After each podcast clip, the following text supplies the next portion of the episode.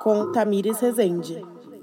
Olá, seja bem-vindo ao seu primeiro episódio ou a mais um episódio da série Feminismos, da autopercepção à elaboração coletiva. Eu sou a Tamires Rezende, sou jornalista, mulher cis, branca, gorda e voz desse podcast. Nesse Dia Internacional da Mulher, me propus mergulhar mais fundo em uma pauta que luto e me identifico: o feminismo.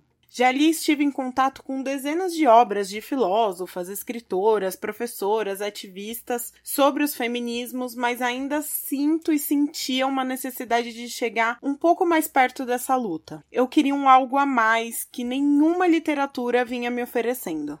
Eu percebi que esse algo a mais tem total relação com escuta. Qual foi a última vez que você se propôs a escutar uma mulher ouvir sua história, suas lutas e desafios individuais e a partir disso refletir sobre o seu lugar, sobre o lugar que você ocupa. Aproveita a oportunidade de quem se dispõe a dizer, a quem diz, se dispõe a falar, ouve. Tipo, senta um pouquinho e ouve o que ela tá falando. Lê o que ela tá escrevendo. Vê se o que aconteceu com ela foi uma agressão e quando chegar a sua vez, você não precisa repetir. Você pode fazer diferente daquilo que alguém fez. Apenas ouve, ouve o que a gente tem para falar que com certeza 90% se você prestar atenção, você vai, vai ser um aliado de alguma forma, você vai estar tá prestando um serviço. Presta atenção no que a gente tem para falar, isso é importante.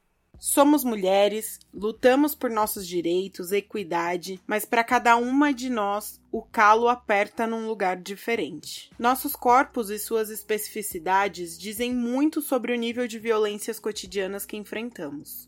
Nessa minissérie, o GordaCast te propõe o exercício da escuta. Por entendermos que a luta de uma deve ser a luta de todas e que a elaboração coletiva só é possível pelo entendimento de si e pela prática da empatia com a dor da outra, nós nos propomos a escutar vivências e, a partir delas, refletir todas as problemáticas que vierem à tona.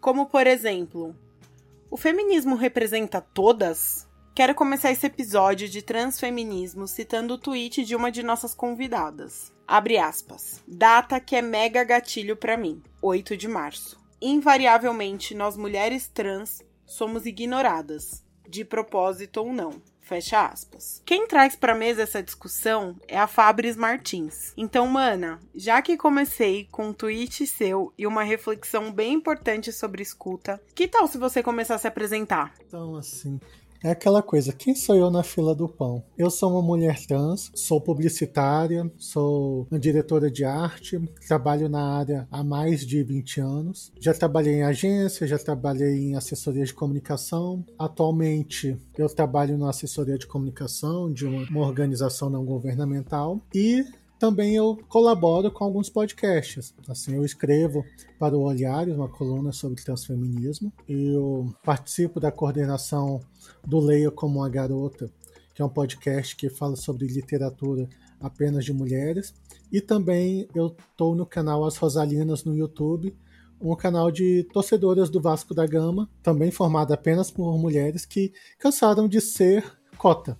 A gente chegou no momento e falou: Poxa, a gente sabe tanto, a gente tem vivência do clube, a gente tem torce, e por que não a gente faz um canal e pra gente falar quando quiser, pra gente ter a pauta que quiser, falar de feminismo, falar de futebol feminino. Então a gente resolveu se incumbir dessa responsabilidade de ser um canal apenas de mulheres falando de Vasco da Gama. Você já deve ter percebido que a Fabris é uma mulher de muitas paixões, né? É paixão pelo futebol, literatura, publicidade, pelo Twitter e as reflexões que ela traz. Ela é colunista no Olhares Podcast e dona e proprietária de um canal sobre o Vasco da Gama com outras manas incríveis. Sim, todas nós somos como a Fabris mulheres formadas por pedacinhos nossos, como se nós fôssemos um grande quebra-cabeça. E cada uma dessas pecinhas são os hobbies que alimentamos, as profissões que exercemos, as vivências, as relações que estabelecemos e por aí vai. Mas a Rebeca Gaia nos lembra de uma coisa bem, bem importante. Não somos apenas nossas pautas, lutas e representações. Assim como eu, Tamires, não me defino apenas por ser uma mulher gorda, Rebeca Gaia também não se define por ser uma travesti. Eu sou a Rebeca Gaia, eu sou uma travesti, casada, mãe de pet, tuiteira. Eu produzo conteúdo, esse é o meu trabalho hoje em dia. E no, na minha produção de conteúdo eu abordo política, eu abordo assuntos mais polêmicos, só que ao mesmo tempo eu tento ir além disso também. Tipo, hoje eu fui lá, mostrei o meu gato e tudo, pra não ficar me resumindo apenas ao que eu sou, porque eu sou muito mais coisa além de ser travesti, né? Travesti é só uma coisinha que tem aqui em mim. Bom, com a Rebeca Fabres devidamente apresentadas, eu convido a Lia Soares para sentar-se à mesa com a gente. Lia, chega mais, apresente-se para nossa audiência, por favor. Eu sou Elias Soares, eu tenho 28 anos, sou uma mulher preta, uma mulher trans. Nasci em Pernambuco, mas cresci no Complexo do Alemão, aqui no Rio de Janeiro. É, sou jornalista de formação, hoje estudo letras pela UFRJ, português e francês, e atuo né, dentro do mercado de comunicação, aí, construindo a, algumas marcas dentro, dentro desse mercado que já é tradicional só que em paralelo a isso eu tenho uma, uma, uma atividade é, dentro do terceiro setor, dentro do jornalismo é, periférico, né? E hoje eu trabalho ali no, no Favela em Pauta, construindo é, algumas narrativas com o pessoal. Por onde podemos começar a discutir o transfeminismo? Você prefere que eu traga os números que situam o nosso país como o mais violento do mundo com pessoas trans? É, eu, eu, lembro de um episódio de uma brigadista é, falar que ela preferia que a brigadista que trabalhava nesse museu, que ela preferia que uma pessoa trans é, morresse porque ela não queria lidar com aquele problema, que ela entendia corpos trans como um problema. Assim como um, uma, uma, um episódio de um segurança que retirou uma mulher trans do banheiro, falando que ela não poderia acessar aquele banheiro porque ela não pertencia ao gênero de acordo a plaquinha ali. Ou que eu comece a questionar e entender com vocês o porquê o feminismo tem total responsabilidade com a pauta. É, quanto caso de mina preta sofrendo racismo, você viu alguém lá pedir uma, uma sororidade? Ou quando é com uma mina trans, quanta sororidade você já viu ali, sabe? Sororidade é um negócio muito seletivo. Ela tem cor, ela tem uma identidade de gênero, entendeu? Ela tem um, quando você fala de sororidade, você consegue imaginar a mulher que estão pedindo sororidade, sabe? Vamos com um pouco dos dois? Fabris, pode nos trazer um panorama sobre como o Brasil não acolhe pessoas trans? Ah, eu vou te dar alguns dados, assim, bem, bem assustadores. Você tem uma ideia? Uma pessoa trans é expulsa de casa, em média, com menos de 15 anos de idade pessoas trans elas sequer conseguem terminar o segundo grau. Apenas 1% das pessoas trans conseguem entrar e terminar uma faculdade. Aí você, a gente pergunta: as mulheres em geral, mulheres cis, elas querem direitos iguais. A gente quer apenas direitos. E isso é muito assustador, porque a grande maioria das pessoas trans elas são jogadas ao léu. Elas são expulsas do mercado de trabalho. Elas, por puro preconceito, elas não são contratadas, elas têm. não têm uh, como se formar. Aí você vê assim: ah, estamos contratando pessoas trans. Mas aí paga um salário abaixo do mercado. Porque estão sendo bonzinhos e contratando pessoas trans. Antes de avançarmos com a discussão da transfobia, eu quero convidar você, mulher cis e mulher trans, a refletir sobre sua identificação com os feminismos. Eu trouxe esse questionamento para Lia, para Rebeca e para Fabris. Fabris, você é feminista? Eu acho que sim. Eu acho que a partir do momento que você busca por igualdade, você busca por direitos, você quer sair do local comum, você não aceita estar dentro de uma caixinha que lhe impõe, você acaba sendo feminista. Muitas pessoas acabam achando eu não levanto bandeira, ah, eu não estudo sobre o assunto, eu não sou teórica, eu não fico falando mas de alguma forma, a partir do momento que você transgride, a partir do momento que você sai do local comum, você já está sendo feminista. Durante o papo com elas, a forma com que a Rebeca fala de feminismo me intrigou muito porque ela nos traz altas doses de realidade com a fala dela, mas com um olhar muito voltado para evolução, um olhar ainda muito romântico. Então ela é muito realista, mas sem perder esse olhar para evolução. Então, eu gosto de pensar num feminismo plural, né? Eu gosto de pensar no feminismo não como uma única coisa só. Eu acho que a gente tem um feminismo de mercado hoje em dia, né? Que é esse feminismo onde é o puro, vou usar o termo, lacre, puro tabu quebrando. Isso afasta muitas pessoas, porque até esse lacre, entre aspas, aí, você olha, tem um tipo exato de mulher, né? Geralmente é uma branca, uma cis, porque, tipo, você, quantas travestis você vê numa propaganda quando você tá assistindo sua TV numa novelinha do da tarde. Não vê, não vê, sabe? E tem aquele discurso de empoderamento, mas empoderamento para quem? Então eu já me afastei desse do feminismo em si. Só que daí eu conheci uma pessoa maravilhosa chamada Angela Davis, daí minha vida mudou. Quando eu li Mulheres Nasce Classe, eu vi que a Angela, ela estava preocupada em não só falar de um tipo de mulher, mas sim de vários tipos de mulher. Eu vi que o feminismo, ele também faz parte de mim. E eu gosto de enxergar o feminismo, assim como a Angela Davis fala, não como algo unitário, né? Como algo que, tipo, tó, feminismo, feminismo, mas feminismo eu gosto de enxergar como luta, porque é isso que o feminismo é. Feminismo é luta, é construir o coletivo para a liberdade pleníssima da mulher, de todos os tipos, a cis, a trans, a branca, a negra, poder ser alcançado. A Lia, por sua vez, não tem dúvida sobre ser feminista, mas ela tá com os pés bem, bem no chão sobre como o feminismo se apresenta para travestis e mulheres trans. Considero feminista porque eu faço o exercício de pensar o feminismo para além do meu corpo. É levando em consideração a ausência de atenção para os corpos trans que eu proponho uma reflexão bastante individualizada. O feminismo que cada uma de nós acreditamos e praticamos no dia a dia é para quem? Pessoalmente, eu levei um choque em pensar que eu sempre bati no peito, levantei a voz para falar sobre a importância da equidade de gênero nos cargos de liderança, enquanto 90% das manas trans sequer têm acesso ao mercado formal de trabalho em 2022. Eu fiquei pensando, poxa, Tamires, como é que você deixou um dado tão importante ficar de fora da sua luta?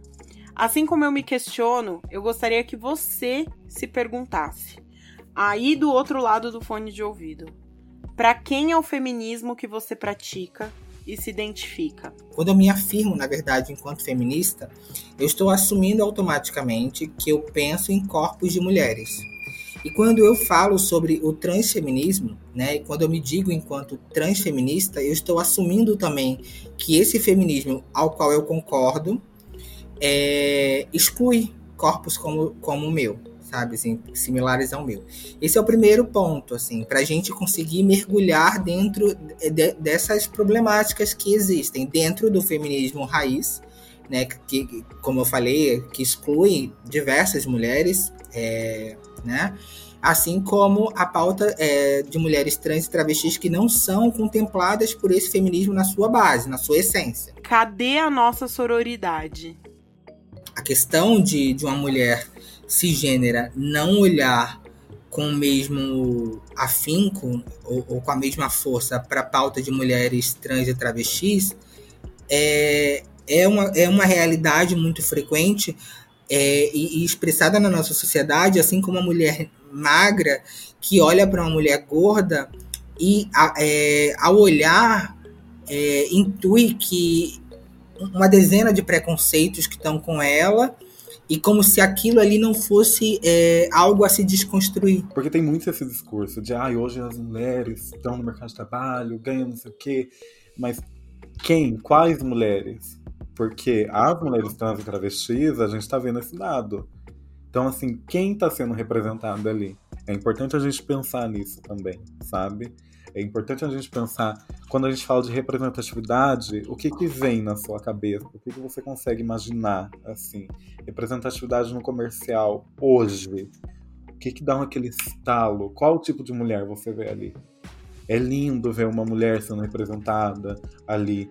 É óbvio que tem que estar tá ali. Só que por que as outras não, não estão ainda, sabe? Porque a gente não vê uma mulher com deficiência, uma travesti, uma mulher gorda, uma mulher preta, uma mulher indígena. Cadê o, o restante das mulheres, sabe? Porque quando eu saio na rua, eu vejo todo tipo de mulher.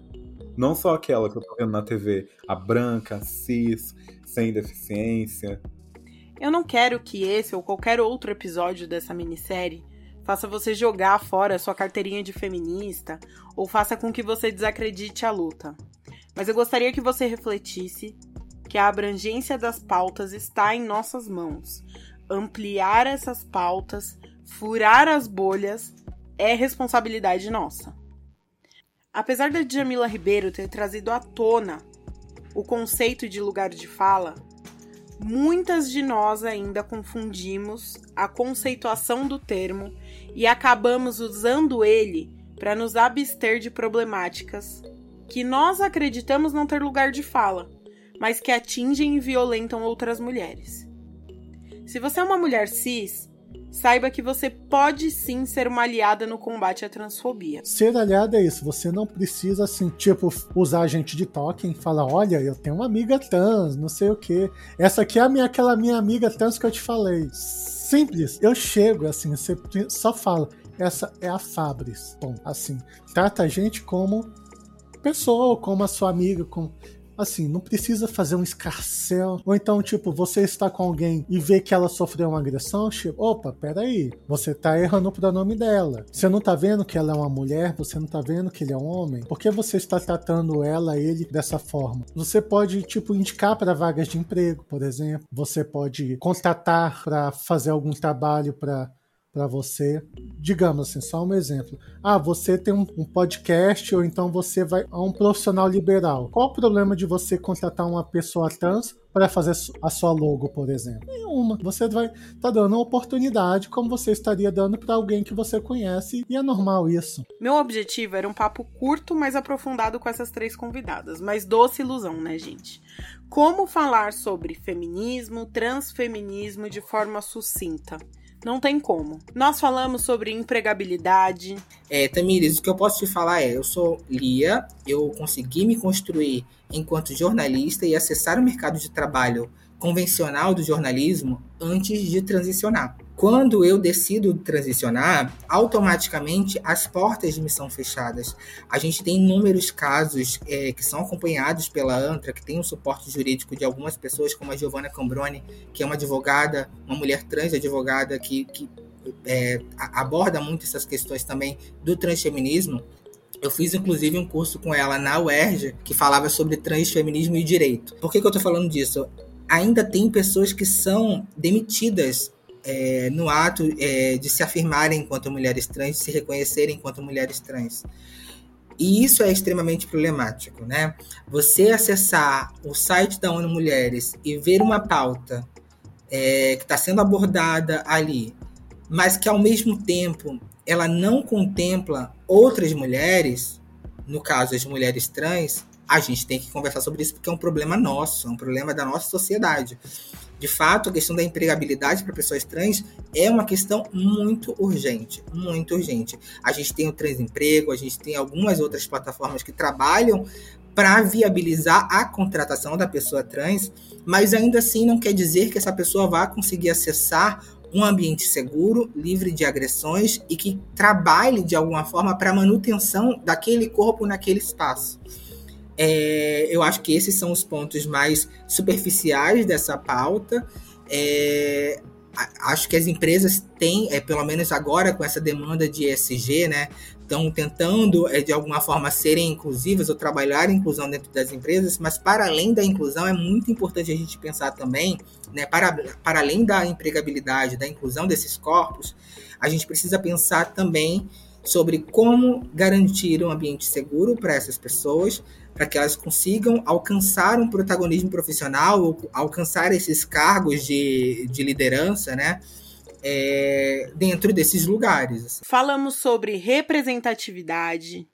Começar a pensar em travesti como possibilidade, porque eu vejo muito coletivo feminista hoje em dia, por exemplo, que é lindo a luta e tudo mais, só que pergunta quantas travestis tem ali. E se não tem a gente nesse espaço, quem vai falar da gente? Já cheguei em muito espaço assim e nem tinham pensado, sabe? Por que que isso acontece? Eu acho que no macro falta inserir a gente na luta, sabe? É, pensar em travesti pensar em alguma possibilidade. Porque a violência, ela tá aqui todo dia. Então ela tem que ser discutida. Não tem como pegar e simplesmente, ah, e deixa uma travesti aparecer aqui e daí a gente vê o, o que faz. Não, não esperem só a gente falar, tipo, gente, eu tô sendo violentada. Tem como vocês me ajudar? Porque é chato isso também, sabe? Falamos sobre interseccionalidades e também similaridades de pautas que quando a gente fala que a gente não luta sozinha, tem a questão da interseccionalidade, mais de 80% da morte de trans e travestis são de mulheres negras. Então, aí você vê a, o racismo presente, você vê a questão de classe presente, assim, o abandono, a solidão de uma pessoa dessa que, que é violentada, que é morta, e depois no seu velório a família faz uma barba nela. Aconteceu isso em Aracaju recentemente, assim, maquiado como se fosse um homem, assim, nem o direito à morte a pessoa teve, sabe? Nem a despedida final ela teve. Ela foi violentada de várias formas, quando falam o dead name dela, assim, no obituário, quando fazem esse tipo de coisa. E assim, as violências, elas se perpetuam, as pessoas por uma negação, por questões religiosas, elas vão propagando essas violências.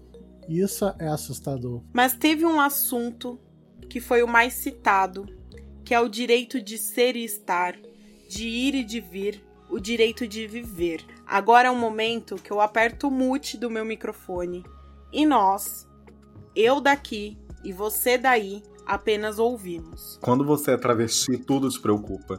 Eu não consigo comprar um negócio sem ter que apresentar o meu documento e falar, pode usar o nome social. Eu tô basicamente pedindo para usar o meu nome. Isso é um absurdo, sabe? Eu acho que eu levaria o que é básico, porque quando a gente tá falando de travesti, mulheres trans, por mais que as pessoas estão discutindo mais isso hoje em dia, eu percebo que tá faltando o básico. Porque quando eu falo, ah, eu não consegui usar o meu nome em X lugar, fui desrespeitada, tem muita gente que fica chocada. E isso para mim é um negócio muito normal. É muito normal eu ir num, num lugar e as pessoas negarem o meu nome e me tratar no, no masculino. Dá um exemplo aqui. O dia que eu fui tomar minha dose de reforço da Covid, inclusive vacinem-se, muito importante. Por favor, urgente eu falei pro cara que o SUS, né, cadastrou eu lá no meu nome social, que é um direito meu, e ele perguntou o nome. Falei, Rebeca. E a todo momento ali, ele continuou me chamando de O Rebeca. Não faz nem sentido associar Rebeca a um nome masculino, porque não é, é um nome feminino. Então, tipo, as pessoas fazem de propósito e falta discutir essas coisas básicas, sabe? Essas é microagressão que a gente fala, não sei se é esse o termo, mas essas pequenas coisas que afetam, que tá no nosso cotidiano e a gente não fala. Eu não vejo gente falando disso, a não ser as travestis. Mas por que, que a gente fala disso? A gente não fala disso porque, ai, esse básico aqui é uma pauta que eu acho bacana. Não, a gente tá falando disso porque a gente tá cansada, cansada de entrar no espaço e negarem o básico para você. Quando você me chama de o Rebeca, você tá negando tudo que eu sou. Você tá negando a minha história, inclusive, que eu construí como Rebeca, como travesti.